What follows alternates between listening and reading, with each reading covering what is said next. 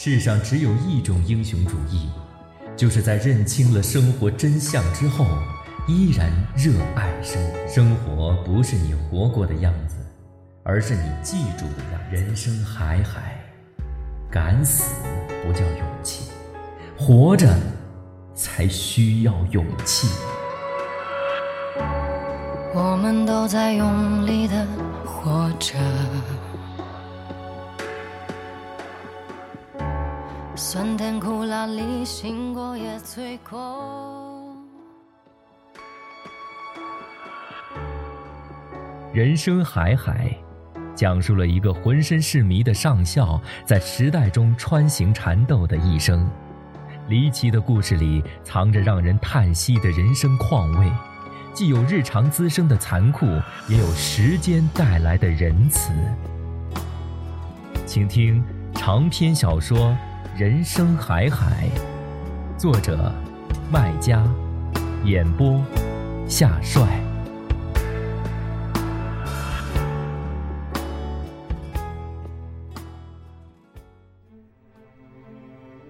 林阿姨和上校在抗美援朝的战场上出生入死，建立了深厚的感情。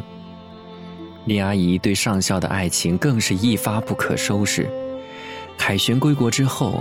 上校当上英模代表，却也变成了圣人似的，与林阿姨保持着距离。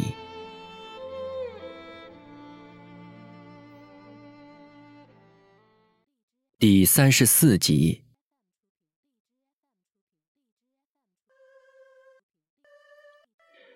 人像一枚硬币，有两面，遇到好的一面是你的运气，遇到坏的一面是你的晦气。如果两面都让你遇到，则不免要丧气叹气。当然，这也是报纸上说的，我是说不出这种文绉绉的话的，甚至是怕说，因为说起这种话，我就会想到爷爷。爷爷是最擅长说这种话的，满肚子都是，张口就来。这当然是爷爷好的一面，可惜我又遇到了爷爷另一面。不好的一面，我想林阿姨也是这样，把上下的两面好坏两面都遇到了，这确实让人很沮丧。整个晚上，直到这个时候，我才开始偶尔的看到他脸上浮出一些表情，冒出一些感愧。他长长叹一口气，继续说：“唉。”我也不知道那段时间是怎么熬过来的，真是生不如死，死亡比在前线还离我近。我是麻醉师，手上有的是让自己死去的药，一针下去一死了之。这种念头无数次出现在我的脑海里。有一次，我甚至已经配好了药。只要一闭眼，把针头插进身体的任何一个部位，有人就要替我收尸了。可我连替自己收尸的亲人都没有。正是这个想法，让我闭上的眼睛又睁开了。我想，我还是要活下去。我活着。至少可以每年回去给我死光的亲人上个坟。我不为活人活，只为死人活。我就这么活了下来。我不死，他在我心里也死不了。一天下午，我把他拦在路上，是要决一死战的意思。我直接问他：“你到底要不要娶我？”他看我这么决绝的样子，少见的端出一副诚恳的老实相，对我说：“我的小上海同志，你不了解我，我娶不了你，我这辈子注定是个光棍命。”我说：“你不娶我，我就去死。”他有些生气，说我这是在威胁他。他说。我千错万错，至少还救过你的命，何必这样？接着又说：“我是为你好，你这么年轻，干嘛要吊死在我这棵死树上？”我相信你一定能找到一个比我好得多的男人。我说：“老实告诉你，我已经把单位给我开的证明撕掉了，没人会要我了。”他居然说：“那还不容易，我让单位再给你补开一份。”把我简直气死了！我挑一堆脏话、狠话骂他，想用愤怒换取他的同情，或唤醒他的恐惧也好。我说：“你就不怕我告你吗？”我的愤怒没得到同情，恐吓也没有吓到他，反而是激怒了他。他无情的对我说：“你凭什么告我？难道你的情书能证明我爱你吗？”看得出他当时已经很生气了，说完拔腿就走了。我看他笔挺着背脊，大踏步离去。以前觉得雄赳赳的很好看，这天只觉得丑，还散发出臭气，把我恶心的一屁股坐在地上。这天是周六，周一的下午，院长把我叫到他办公室。交给我一份新开的证明，同时拐弯抹角的做了我一些思想工作，说我有学业又有前线的经历，工作能力很强，前途很大等等。院长专门说道：“这是我的军功章，要我别为这件事儿背上思想包袱。”军功章这话是他曾经对我说过的。我由此想到了院长是在替他做我的思想工作，我彻底明白他已经铁了心，今后我只能把未来的丈夫寄托在这张证明上了。他证明了我的清白，更证明了他的清白。当看到一个人无情到这种程度的时候，我还有什么好说的？死心吧。心死了，人反而不会死了，只是活得像一台机器。不久，组织上派他去军区干训班学习，在南京，有意无意的把我们分开了。我当然认为是有意的，是让我眼不见为净，为他息事宁人。干训班就是培训干部、选拔干部苗子，就像现在去党校学习一样。回来了，提拔当副院长也不是不可能的。他的走，客观上确实帮助我把心情平静下来，心平复下来，理智就回来了。我不管他上天入地，只管自己把他从心里清洗出去，洗干净。我像当初在餐房用刀刻叉一样，每天在日记本上画叉，有时一画就是满满一页，画了一个多月，见效了。我不想再画了，好像他已经被我插死了。那天。我把那个日记本，对了，中间有一天，他把我给他的十几封信还给了我。那天，我把那个日记本和那些信统统烧掉，完了又去澡堂好好洗了个澡。我要把自己洗得干干净净，开始迎接新的生活。那个时候，洗澡有统一的时间。一个月一次，一般是星期六的晚上，大家都会去。那天我从澡堂里回来，正好碰到内科主任，是安徽铜陵人，四十多岁，也是朝鲜回来的，和我很熟识。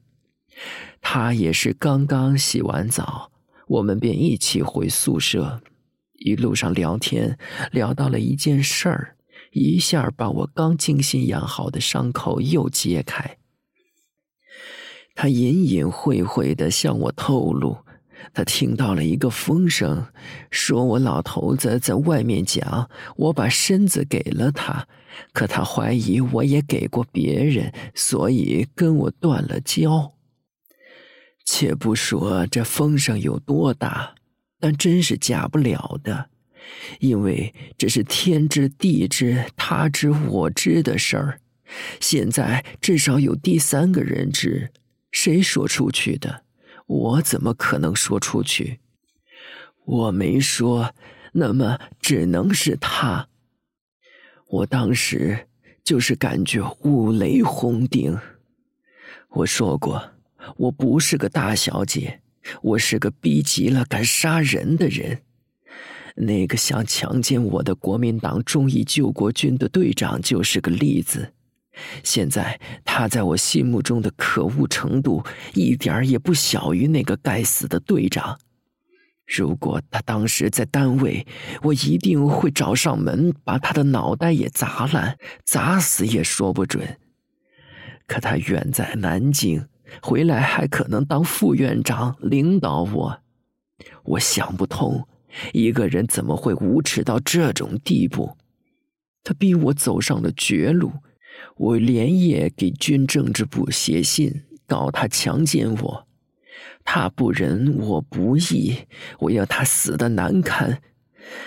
这是我那天夜里咬了一千遍的话，牙齿都咬碎了。政治部保卫处迅速派人到我们单位来调查，当时把他从南京紧急召回来配合调查，他当然不承认，但有什么用呢？我白纸黑字写的。时间、地点、次数写得清清楚楚，于情于理，哪怕逻辑分析，真理都在我手上。从逻辑上说，他为我去向单位要第二份证明，分明是成为他要了我的身子，又想抛弃我、安抚我的一个把柄。否则，干嘛是他带我去要？退一步说。即使没这个把柄，他也没有逃路的。这种事儿，只要有人告，一告一个准儿，诬告你也得认，逃不掉的。你能找谁来证明你的清白呢？他是英模，组织上开始想保他的，因为从事情的经过来分析，当时我们是在谈恋爱。这也是事实，我也承认。于是组织上征求我意见，如果他愿意娶我，我是不是可以不告他，化干戈为玉帛？我嘴上说不可以，心里其实是做好准备的。只要他来向我认个错，答应娶我，我会接受的。但他不愿意。组织上怎么开导都不接受，死活都不愿意，那谁还救得了他？结果就那样被开除军籍，遣返老家，过去的一切荣誉、身份、地位，一夜间都归了零。杀敌一千，自伤八百。我也没有好下场，首先是脸破了，其次是心碎了。第二年我要求转业，单位一百个同意，巴不得我赶紧走。一个破相的人待在那里，大家都不舒服。走，对我本人和单位都是好事儿，两全其美的事儿，谁反对？都催着我走呢。我想，没有人会祝我一路走好的，因为我没有干好事儿。有人会同情我吗？我想不会有的，包括我自己，有时也懊悔把它毁成了那样。但我不是神，我是人，我就那水平，人的水平，所以更多时候我并不懊悔，我认了，是把刀子也得吞下去，没有选择。人呐，就是这待遇，熬着活，你看我和老头子，现在活成这样，还不是熬着在活吗？可能是疲倦，可能是出于想看到自己称心的结局，他省去了中间自己大段的经历。我是后来陆续了解到的。他转业被安置到了上海长宁区人民医院，以为到了一个新单位，大家不会知道他的过去，他可以素面朝天，活个清静。没想到，很快不过小半年，他过去的尾巴就拖在新单位的旮旯犄角。他不知道原因，只知道结果。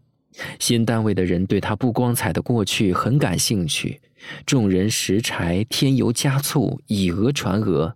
他成了一个有生活作风问题的狐狸精、害人精，然后每次运动都拿他开刀，为民除害。他是第一批右派分子。一九五七年十一月被下放到崇明岛劳改农场接受劳动改造。一九五九年三月受到优待，回原单位长宁区医院做勤杂工，负责整栋门诊楼的厕所清扫工作。同时兼任每次政治运动的批斗对象，时常上台挨斗、挂牌游街。一九六四年十月，医院有一批药品失窃，他被人栽赃，开除公职，押去位于皖南的上海白毛岭监狱服刑四年。总之，后来我去安徽坐了四年牢。至于为什么坐牢，就不说了。说了，你这个年纪和经历也理解不了，跟一出戏一样的荒诞。他直接把话插到了白毛岭监狱，直奔上校而来。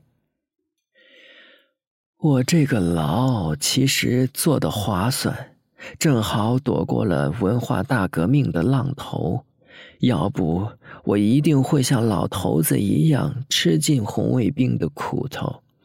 至少免不了挂一堆的牌子上街游斗，也可能被挂一双破鞋，也可能被剃阴阳头，也可能被泼粪。坐牢让我躲过了一劫，大概是冥冥中老头子在招呼我吧，要我为他去赎罪，去理疗服侍他完全瘫痪的生活。你信吗？世上没有不透风的墙，没有风飘不到的角落。他端着一双青黑的眼圈像长期戴眼镜留下的阴影，问我。不等我回答，他又替我回，他又替我回答。反正我是信的。否则很难理解当初我在无锡军营里的风怎么会吹到了上海，后来你老家的风又怎么会吹到了这个村庄里？总之是吹来的，而且吹到了我的耳朵里，说的有名有姓的，有经过有结果。有人甚至连他肚皮上的字儿都一个不落的都告诉了我。说到这里，他又低眉，轻声的问我说：“你知道他肚皮上的字儿吗？”我选择了摇头。看我摇头，他露出惊异的目光。怪了，你们傍晚在一起这么长时间。他都没给你看，他想给我看，但我没有看。这就对了。曾经他把那个地方当罪恶和耻辱，宁愿杀人放火也不要人看的，要瞒住。现在他把它当宝贝，见了陌生人就要给人看，献宝一样的。我想拦都拦不住，拦他就要哭。你说，这人已经变成了什么样了？停下来看看我，略微提起了生气，说：“他变成了自己想要的人。”说着，他慢腾腾站起来，又缓缓地弯下腰，从作案台用的门板下拉出一只破纸箱，一边翻着一边说：“这些都是他最得意的大作，他都收好的。作为一个孩子，他是很懂事儿的，很知道爱惜东西。作品看上去不少。”他找到一张，抽出来递给我。你看吧，画的跟他身上几乎一样，大小比例都差不多，除了字。我起身接住，向纸上画着我的羞辱，有点不敢看。这纸是我最熟悉不过的图纸，半米见方，蜡黄色，纸面粗糙。我们村庄有不少人在用老古作坊生产这种纸，全国卖。我们叫它冥纸，主要用来给阴曹化缘、做佛包，去坟前烧给死人，求活人平安的。作为七八岁的孩子，画儿确实画的不错，两条简洁流畅的线条一下子把人的小腹和腿弯勾勒出来。上面一点黑是肚脐眼儿，下面一团黑是阴毛，位置适中，比例匀称，看得出这是反复练习后的成果。引人注目的是，肚脐眼下方有一行向下弧形的八个墨绿大字：“锄奸杀鬼，乃我使命。”字形端正厚实，排列均匀。在“乃鬼”两字的间距下方，直直地伸出一只剑放的红箭头，直指阴毛。箭头钝重厚实，箭头线的两边又有字，竖排各两个，右边是军令，左边是如山。字体狂卷邪魅，色彩纯蓝，大小比上面的字要小一号。阿姨没有回头，却像看见了我的震惊，淡淡的说：“别奇怪，这就是他想要的。他照自己的意愿改了这些字，黑白掉了个头。”一边继续翻着，有一会儿，我注意到有一团黑从我眼前疏忽而过。我想，那应该是一只黑猫。那只白猫也许也在那幅画上，时间太短，我没有注意到而已。阿姨又翻出一张递给我，画还是老样子，一模一样，不一样的只有字：“锄奸杀鬼，乃我使命。”和“军令如山，被国家兴亡，匹夫有责”和“中国必胜”取代，一样的字数，一样是繁体字。一样是从右到左一横两竖的排列，接着又翻出一张画，仍是老样子，但看不见一个字，每个字都被涂成了黑方块儿。应该还有两张，阿姨继续说，却停止寻找，回头来轻轻抚摸那些字，一个个的抚摸，一边自言自语。有时候我觉得他现在这样子蛮好的，可以忘掉那些脏东西，可以照自己的意愿改掉那些字。他这辈子如果只有一个愿望，我想一定是这个：把那些脏东西抹掉，改成现在这样。这个愿望。死都离不开他，但也是死都实现不了的。只有现在这样子了，失忆了，才能实现。我说，他能记得这些的话，说明他对过去还有记忆。阿姨说：“啊，很少，偶尔有一点儿，也是不固定的。”不知怎么来了，又不知怎么走了，所以才会这样。一会儿是这句，一会儿是那句的，确定不下来。阿姨告诉我，上校的记忆已被大火烧得只剩下灰烬，这些话就是残留的灰烬，他们一定曾经被他反复的用过、想过，渗透到骨缝里了，烧不掉的，烧掉了还是会留下些渣子，散落四处，时不时又被他撞见。